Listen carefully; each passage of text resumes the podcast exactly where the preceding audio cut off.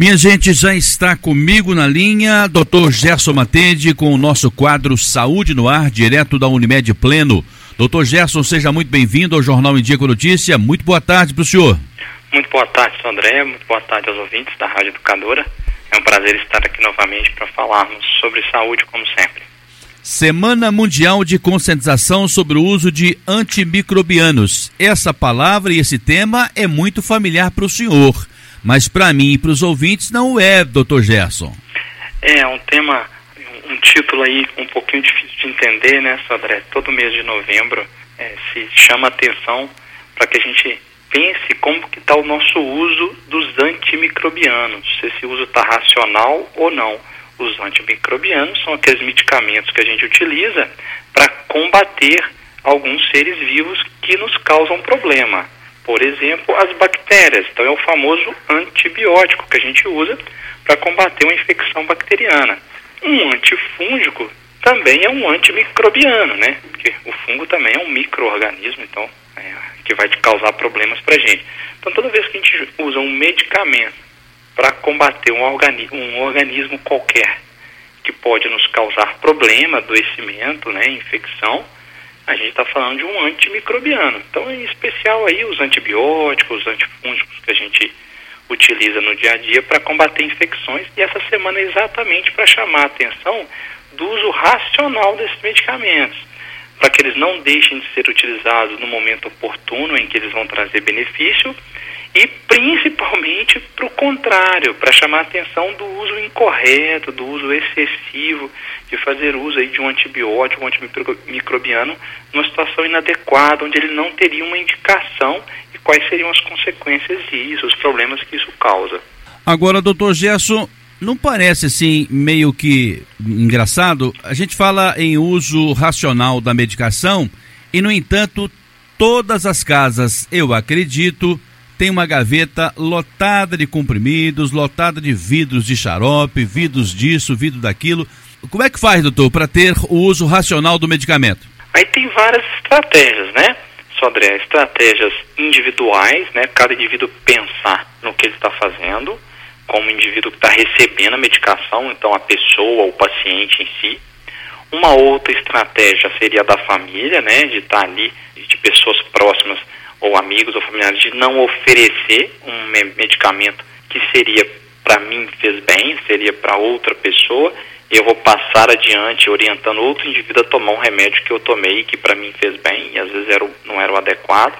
A outra estratégia são dos órgãos reguladores. Então a nossa Anvisa, a nossa Agência Nacional de Vigilância Sanitária, junto com o SUS, junto com todo o processo do Ministério da Saúde, e do governo do federal, estadual, municipal, você tem uma série de regulamentações para prescrição é, de forma adequada de um antibiótico.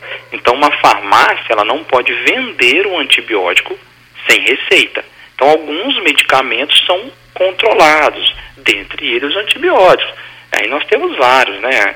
É, medicamentos psicoterápicos, de atuação psicoterápicos, alguns analgésicos opioides que oferecem risco de dependência, enfim medicações diversas, dentre elas os antibióticos, é, eles são é, liberados por, uma farmácia apenas na presença de uma receita médica. Então, essa é uma forma de você regular para que o indivíduo que entenda que o antibiótico vai fazer bem para ele e ele vai lá e compra esse antibiótico sem nenhuma restrição e ele não tem, às vezes, um conhecimento técnico para o uso correto, ele achando que está causando um benefício para si, pode causar um prejuízo para si e para a população. Toda vez que uma pessoa usa um, um, um, antimicrobiano de forma incorreta, ela não prejudica só a si, ela prejudica toda a população em volta, porque a resistência bacteriana gerada vai prejudicar a todos do, do convívio, né, e futuramente aquelas bactérias vão se tornando cada vez mais patogênicas. Então, existem essas estratégias regulares. Eu penso individualmente se eu devo tomar ou não um remédio sem orientação adequada do profissional de saúde. Eu penso se eu devo orientar alguém a tomar, oferecer um remédio meu que sobrou para alguém, né? Isso não é prudente, não se deve fazer isso. E a, a regulamentação que ela é realizada aí pelas agências de vigilância. Então a, a vigilância vai regular, a própria farmácia vai ter a postura de apenas vender diante da presença de uma receita médica, visto que ela sabe que é contra a lei fazer diferente quem está prescrevendo o remédio, o medicamento, no caso o profissional de saúde, o médico, né? Fazer a prescrição de forma racional, não prescrever um antibiótico no momento que não necessita, que não vai trazer benefício, certo? Então todos esses pontos da cadeia devem ser respeitados, isso vai diminuindo a chance da gente fazer um uso irracional, de forma incorreta. O nosso organismo é diferente, por isso que às vezes a quantidade, a dosagem não pode ser a mesma para mim e para o senhor, não é, doutor? Exatamente. Não só a dosagem da medicação, como a qualidade da medicação. Às vezes vai ser uma medicação específica para um sítio infeccioso específico, por exemplo, Sodré. Às vezes você está com determinada infecção que está atingindo a sua via aérea. E aquele antibiótico ele é eficaz para aquilo. E às vezes uma outra pessoa que está com infecção que atinge o trato urinário pode ser que seja outro antibiótico diferente. Para a pele, né, para o cérebro, né, para o sistema nervoso central, vão ser diferentes é, medicamentos, às vezes de, dependendo do sítio que, é, em que eu quero tratar, né, de qual região do corpo que está sendo tratado. Outro fator, Sodré, é, é a questão geográfica. Às vezes um hospital específico de UBA tem algumas resistências a determinadas bactérias. Então, quando a pessoa adquirir uma infecção hospitalar ali, vai ser tal antibiótico que vai ser eficaz. Um hospital em outra cidade, em outra região, em outra situação, ele pode ter outras bactérias resistentes e aí ter uma indicação de um outro antibiótico, certo? Por isso que cada hospital vai ter ali a sua comissão né, de abordagem das infecções hospitalares. Eu, por telefone, estou conversando com o médico de família, Dr. Gerson Matede, direto da Unimed Pleno, e com aquele nosso quadro Saúde no Ar. Doutor Gerson, o uso irracional do medicamento, ele pode causar outras doenças? Pode sim, né? Hoje, especificamente, está chamando atenção para os antimicrobianos, para os antibióticos em geral, mas isso vale para qualquer medicamento. O uso incorreto de um anti-inflamatório para inflamação, né? pode gerar problema renal, problema estomacal, problemas sérios em algumas situações. É, o uso de um, um medicamento antipsicótico, antidepressivo, um sedativo, um medicamento para indução de sono de forma incorreta pode causar acidente, pode causar dependência, pode causar alteração da saúde mental daquela pessoa ao invés de ajudar. Mas especificamente dos antibióticos, qual que seria o grande problema, né, Sodré? Gerar resistência bacteriana.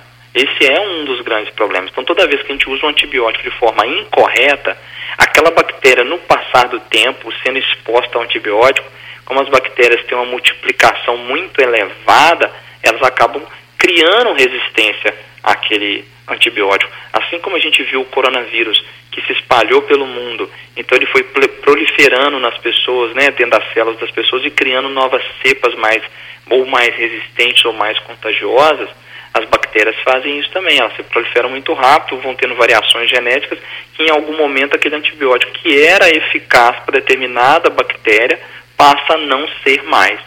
E aí o antibiótico que se usava até a década de 80 vai tendo que ser trocado e a cada ano tem que se descobrir novos antibióticos, vai ficando cada vez mais difícil, cada vez mais complexo, cada vez mais caro de se fazer e a gente vai diminuindo cada vez mais a custo-efetividade desse processo de tratamento os antibióticos são muito bem-vindos, né? Eles salvam vidas, eles diminuem a mortalidade do ser humano, desde que prescrito da forma correta.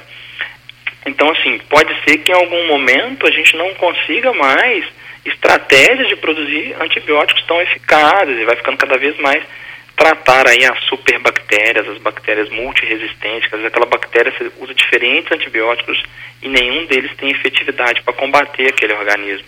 Então, às vezes é muito mais prudente uma lavagem, uma limpeza das mãos, do que achar que tem que usar uma pomada, um creme antibiótico específico para uma determinada lesão de pele.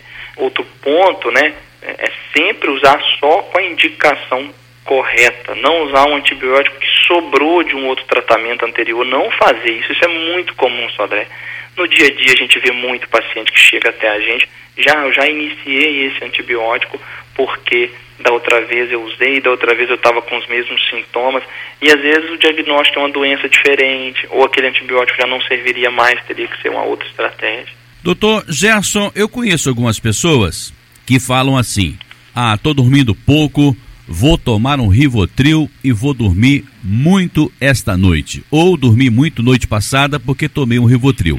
Primeiro quero saber o que é Rivotril E, em segundo lugar, eu quero saber qual é o tamanho do pecado que essa pessoa tem cometido quando decide que vai tomar um Rivotril para dormir.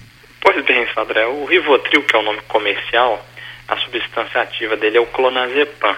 Ele é um ansiolítico, né, da classe dos benzodiazepínicos, que causa sedação, por isso que ele vai induzir o sono, e causa redução de ansiedade, certo? É, quais os benefícios dele? Reduzir a ansiedade no momento da ansiedade. É, acalmar. O outro benefício seria auxiliar na indução do sono, perfeitamente. E quais seriam os prejuízos, né? O primeiro prejuízo é que esse sono não é um sono muito reparador. Então, o sono dos benzodiazepinos, seja o Rivotril, que é o clonazepam, ou diversos outros, alprazolam, cloxazolam, midazolam, poderiam citar vários. São sonos não reparadores, não tem uma, uma boa resposta. Não tem melhoria. qualidade o sono? Oi? Não tem qualidade o sono? Perfeitamente, um sono com menor qualidade. Então a pessoa às vezes no outro dia continua com sonolência. O segundo é o tempo que ele dura no organismo, que a gente chama de meia-vida de atuação dele, é uma meia-vida prolongada. Então, em algumas pessoas vai durar 12 horas, e outras vai durar até 20, 22 horas. Então, aquela pessoa fica meio ressaqueada no dia seguinte. Então, tem um sono que não dormi tão bem e fico meio sedado e bambo no dia seguinte. Então, vou ter um dia com menos produtividade, mais risco de, de operar máquinas, de dirigir um carro. Se for um idoso, a bambeza muscular, a sedação aumenta a incidência de fratura, principalmente de colo de fêmur por queda, então é um fator de risco para o idoso. Ele causa dependência com 14 dias de uso, né, na maioria das pessoas. Depois, quando eu te retiro o medicamento, eu sinto falta dele, eu não consigo dormir é, de forma correta.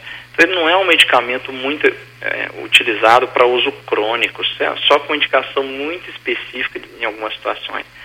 Às vezes ele vai ser bem-vindo no uso agudo em que a pessoa teve um trauma, uma situação em que ele vai trazer um benefício, ou que está introduzindo um outro antidepressivo, um, outro medicamento ansiolítico junto, até o outro fazer efeito, você vai usar por um período. Então situações muito específicas.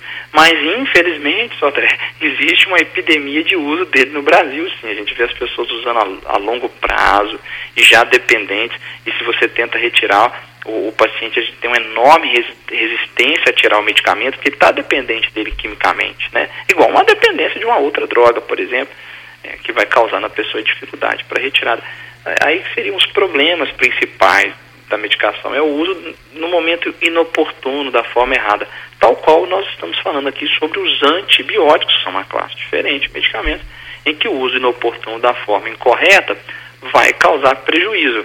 Um exemplo clássico dos antibióticos de, de uso incorreto são os resfriados virais, as gripes, os resfriados de origem viral, em que infelizmente o antibiótico não combate o vírus, né? A gente viu isso classicamente no Covid, em que quadros virais normalmente é o próprio organismo que vai tentar combater, e aqueles quadros são autolimitados. Uma gastroenterite viral, que a gente falou na semana passada, ou um resfriado, infecção de via aérea viral, serão autolimitados. Qual o grande problema do Covid é que em algumas pessoas ele não foi autolimitado, né? ele evoluiu para um quadro pulmonar, para um quadro inflamatório geral do organismo e que gerou resultados mais graves, né? E, infelizmente às vezes a mortalidade, necessidade de suporte e tal, por parte da, da equipe médica para aquele paciente. Então, um erro clássico do antibiótico é usar para resfriados e gripes de forma incorreta, não vai acelerar o tempo de, de evolução, né? Não vai diminuir a chance daquela resfriado ou gripe virar uma sinusite bacteriana no, no futuro. Vai acabar tendo que trocar o antibiótico depois. Os estudos são clássicos em relação a isso. Agora, né, esse ano mesmo saiu uma nova revisão da Cochrane, que é uma biblioteca médica mundial, sobre o assunto. Então, essas orientações são sistematicamente repetidas no decorrer do tempo e do período, mas infelizmente as pessoas continuam usando para gripes e resfriados ou para determinadas infecções que não teria nenhum benefício o uso do antibiótico. Eu estou conversando com o doutor Gerson Matede, direto da Unimed Pleno. Estamos falando da Semana Mundial de Conscientização sobre o uso de antimicrobianos. Essa semana que foi de 18 a 24 de novembro. O doutor Gerson me deu vontade de fazer uma outra pergunta aqui a respeito de sono e a respeito de algum mecanismo que eu vou chamar de natural. para dormir. O senhor que vai me dizer se é natural ou se não é natural. Aquelas caixinhas que a gente compra no supermercado, que eu coloco dentro de um copo de água, de preferência morna, e tomo, que dá uma certa tranquilidade para dormir. Aquilo é natural ou não é natural, doutor Gerson? Você diz os produtos à base de, ervas, alguns chás, algumas Isso, coisas? Isso, doutor. A maioria deles são naturais, sim, e de fato tem alguns alimentos mais funcionais, ou seja, alimentos que eles não só te saciam, eles não só te alimentam em termos de matar a sua fome, eles têm princípios que geram algum tipo de, de resultado no organismo. Por exemplo, o café. O café é um alimento funcional. Quando você ingere o café, ele pode gerar em você aí uma redução do sono, enfim. E alguns chás é, específicos, né, erva cideira, mulungu, é, chás que, que geram aí sensação de acalmar, são naturais e muitas vezes funcionam sim para algumas pessoas, né, derivados do maracujá, certo? E assim a gente faz com que a pessoa tenha ali uma sensação de relaxamento, de sono mais natural, e aí às vezes não vai precisar de um medicamento, né? Mas lembrando que a grande melhoria do sono está nos, nas táticas de higiene do sono, né? da pessoa regular o sono com as suas táticas aí de é, acordar e dormir no mesmo horário para regular o ciclo circadiano, evitar o uso de estimulantes após as quatro horas da tarde, então café, energético, refrigerante, bebida alcoólica, coisas que estimulam, né? E procurar acordar também no mesmo horário, evitar televisão, celular, leitura no quarto, né? Que pode despertar o do sono da pessoa e ela acaba passando ali aquele pico de sono e aí vai dormir muito tarde, né, de madrugada. Enfim, existem outras estratégias que seria aí um tema inteiro só para um programa, né, Sodré? Verdade, doutor. Agora, já que nós estamos falando sobre essa conscientização do uso do medicamento, primeiro que eu entendo que, neste caso, para seguir a risca, é usar o medicamento só quando for prescrito pelo médico. E como que eu vou me reeducar se a minha gaveta está cheia de envelopes cheia daquela receita desde o ano passado que eu continuo me norteando por ela até hoje? Aí vai ser uma decisão muito individual, né, da pessoa, de arcar com as consequências da atitude que ela toma, da decisão que ela toma, né? Então, a forma racional de utilizar, a maioria das pessoas até sabe, só não botam em prática porque entram ou em negação ou por uma uma teimosia ali individual de que eu quero usar, eu tenho certeza que vai dar certo e às vezes não está fazendo mais correto. Mas existem algumas orientações muito simples. A primeira é utilizar só quando for orientado pelo médico e da forma que o médico orientou. Se o antibiótico é uma vez ao dia, eu vou tomar uma vez ao dia. Se são quatro vezes ao dia, de seis em seis horas, tomar quatro vezes ao dia, porque é uma característica daquele antibiótico. Senão, em algum momento, ele vai faltar no sangue, no organismo, e aí a infecção vai retomar. Outra coisa, não interromper o antibiótico antes do fim do tratamento. Se são sete dias, sete dias, 14 dias, 14 dias, a não ser que o médico oriente diferente. E nunca compartilhar o seu antibiótico com outra pessoa, né? O que você está usando para você, se acabou, se sobrou, ou você vai guardar para se num futuro por coincidência, o médico prescreveu o mesmo, ou você devolve, faz uma doação em algum local em que tem um volume de atendimento e que possa ser utilizado por outra pessoa no futuro de forma correta. Enfim, né? Para não ter aquela sensação de que está desperdiçando um antibiótico. É muito comum, a gente não gosta de né, desperdiçar medicamento que custou dinheiro, não, não gosta de desperdiçar comida que outras pessoas poderiam se alimentar com ela. E às vezes a gente acaba, por exemplo, ingerindo comida mais do que deveria. E isso não é nada saudável, né? Existe uma, uma brincadeira na psicologia que é a comida não serve para o lixo, mas serve para mim. Então aquele antibiótico não serve para ser descartado, mas serve para eu colocar ele para dentro mesmo que vai me fazer mal. Isso não faz sentido. Né? Além de você ter gasto o dinheiro com antibiótico, o que sobrou você vai utilizá-lo e fazer mal para você. Enfim, né? É melhor descartar se não for utilizar ou passar para frente, fazer uma doação né, que às vezes é um, em outras situações as pessoas vão, vão precisar dele, do que utilizar de forma incorreta. Agora eu vou pedir ao senhor, doutor Gerson, para dar umas dicas, apontar o norte para essas pessoas que estão ainda se matando, morrendo aos poucos, se envenenando com essa falta de conscientização sobre o uso de medicamento. Eu conheço pessoas que fazem isso sistematicamente uma vida inteira, o ano inteiro, uma existência inteira. E o senhor já disse que isso é muito perigoso, pode desencadear outros tipos de doenças e, evidentemente, que vai encurtar a vida e que vai tirar também o bem-estar, porque se vai causar outras doenças, significa que o mal está ainda maior. Eu gostaria que o senhor desse umas dicas e norteasse essas pessoas aí para uma retomada de um caminho mais seguro, mais longe desses medicamentos fora da orientação médica. São usar estratégias que a gente sempre fala aqui comumente, Sodré. Então, se eu penso né, na orientação para o uso correto de antimicrobianos, então vamos pensar em estratégias que evitem a necessidade de antibiótico, ou seja, que evitem infecções. Então, quais são as estratégias que a gente tem para evitar infecção? Higienização das mãos, a gente falou muito isso por causa do Covid, né? E vai prevenir infecção de qualquer região do organismo. Sexo seguro, fazer uso do, do preservativo, vai prevenir infecções e necessidade de antibiótico. Cobrir o nariz e a boca, né? Quando você vai espirrar, quando você vai fazer alguma situação que vai se expor a risco. Se for num ambiente que você sabe que tem infecções respiratórias, dependente do Covid ou não, pode fazer o uso da máscara, né? Foi um aprendizado que a gente teve aí com a pandemia que pode nos ajudar. Outra estratégia que previne infecção, Sodré, é a vacinação. Né? Infelizmente, é, de tempos em tempos vem questionamentos sobre as vacinas, sobre a qualidade, sobre a eficácia e várias e várias fake news sobre os assuntos, falando que as vacinas causam isso ou causam aquilo, né? A gente está vendo aí que infelizmente algumas pessoas ainda não querem vacinar para o Covid, por exemplo, sendo que os estudos mostram que mais de 90% dos casos de internação ou graves que estão ocorrendo atualmente são em pessoas não vacinadas. Né? Então as evidências estão aí, estão robustas, estão na cara da pessoa e ela não vai vacinar se ela não quiser, por uma atitude um pouco irracional, não muito inteligente.